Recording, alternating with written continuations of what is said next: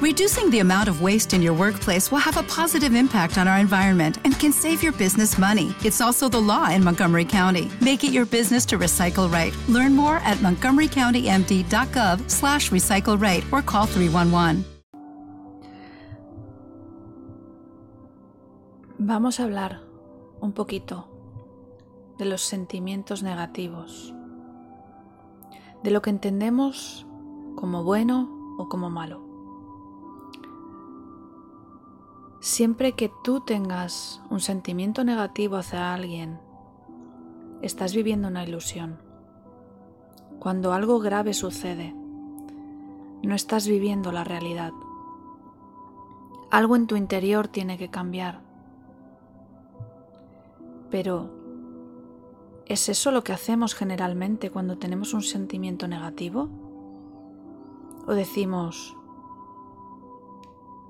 él tiene la culpa, ella tiene la culpa, tienen que cambiar, el mundo no está bien, la vida es una porquería.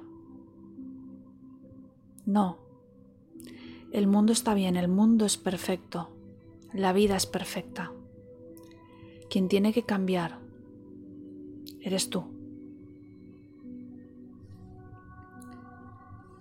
Supongamos que tú presencias una injusticia evidente, algo que es tan obvio y objetivamente está mal.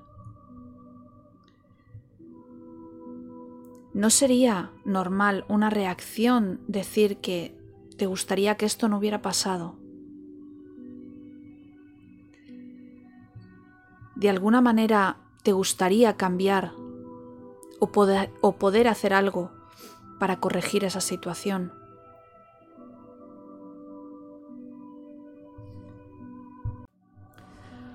Cuando antes te he dicho que el mundo está bien, que el que tienes que cambiar eres tú, quería decirte que si tú no tuvieras esos sentimientos negativos, serías mucho más eficiente en la misma situación.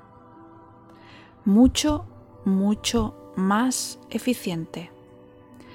Porque cuando entran en juego tus sentimientos negativos, tú te vuelves ciega. Aparece el mí, aparece ese ego y todo se desorganiza. Y donde antes había un problema, ahora tenemos dos. Muchas personas suponen que si uno tiene sentimientos negativos como la ira, el resentimiento y el odio, significa que no deben de hacer nada frente a la situación.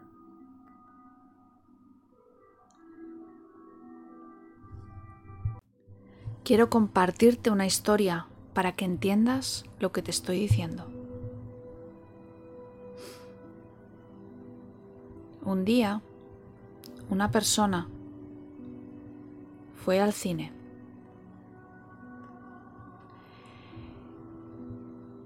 Y vio una película. Al día siguiente fue a trabajar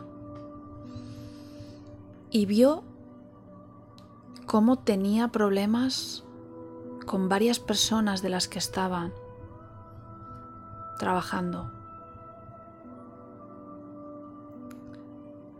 Y dijo, bueno, ayer he ido al cine y he visto una película.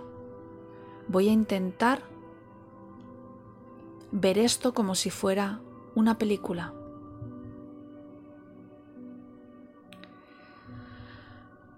Conectó con lo que sentía profundamente.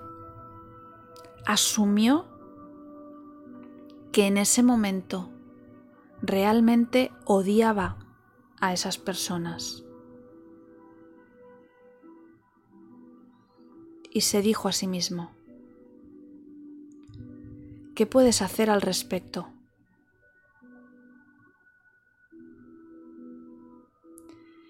Un poco más tarde rompió a llorar, porque se dio cuenta de que él había muerto por esas personas. Y aún así,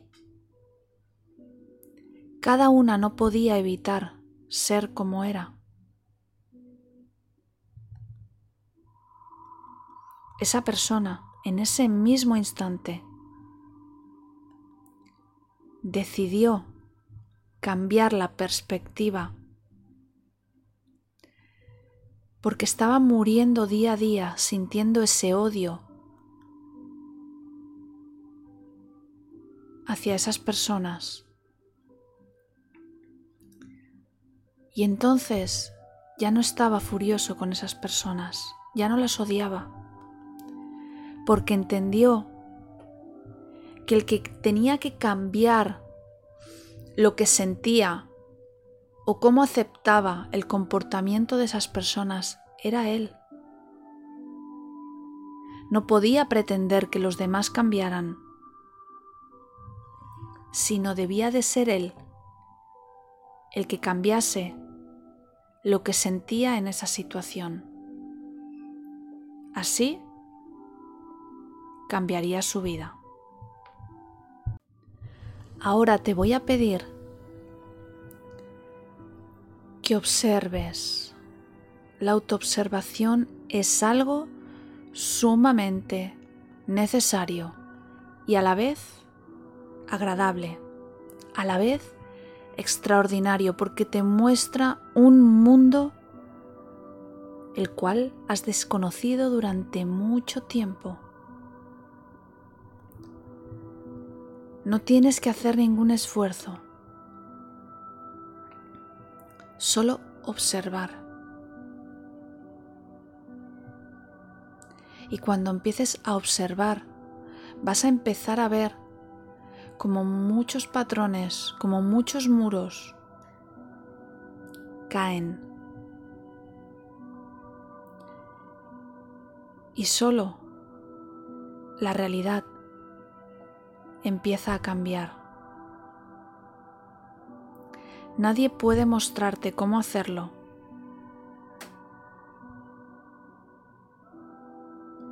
Nadie puede decirte qué debes de hacer.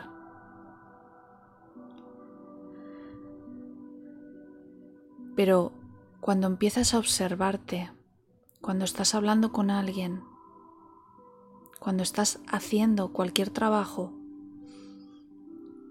cuando estás pensando, ¿estás realmente consciente de ello? ¿Cómo te sientes? ¿Cómo te sientes en momentos en los que ves que lo que tú crees que debería ser no es? ¿Sientes rabia? ¿Sientes cólera? ¿Has intentado comprender ¿Por qué sientes eso? ¿De dónde procede? ¿Qué la ha causado? ¿Qué pensamiento, qué creencia te causa ese dolor? Si lo reprimes, no cambias. Cuando lo comprendes, es entonces cuando empieza el verdadero cambio. Este es el tránsito hacia la conciencia. Empezar a ver las cosas, empezar a ver que esa realidad de lo que creemos bueno o malo no es la realidad.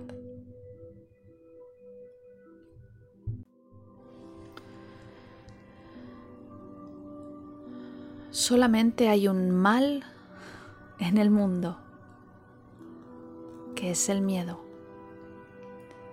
El miedo causa ignorancia.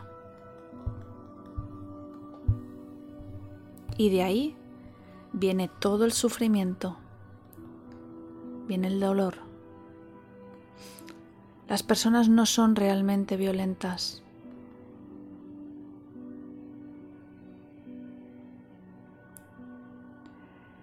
El miedo es el que nos hace enfadar. Piensa en la última vez que te has enfocado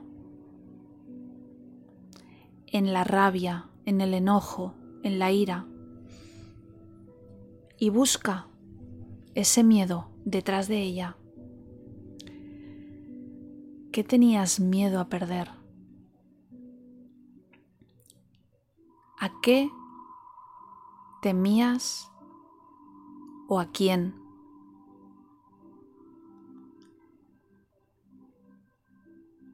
¿Qué temías que te quitasen?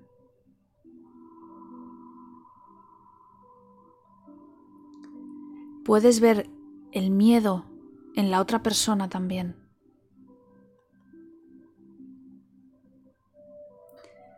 Cuando alguien está muy furioso, es que está muy asustado.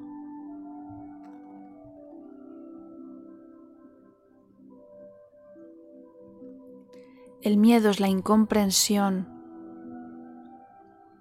es el no tener sabiduría, es el no tener conocimiento, el ser inconsciente. Así que mira todo dentro y fuera de ti. Mira tus últimos acontecimientos, desde dónde has actuado, desde dónde puedes comprender la actuación de otras personas. Y a partir de ahora, mira lo que ocurre dentro y fuera de ti como si le estuviera ocurriendo a otra persona, sin comentarios, sin juicios, sin intentar cambiar, solo observar y comprender.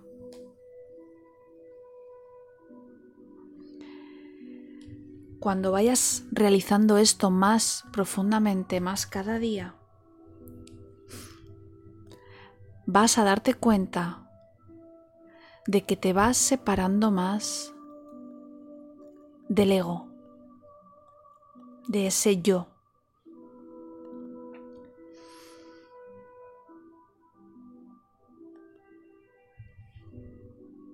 Y hasta aquí la reflexión y los ejercicios. Every day, we rise, challenging ourselves to work for what we believe in. At U.S. Border Patrol, protecting our borders is more than a job, it's a calling. Agents answer the call, working together to keep our country and communities safe. If you are ready for a new mission, join U.S. Border Patrol and go beyond. Learn more at cbp.gov/careers.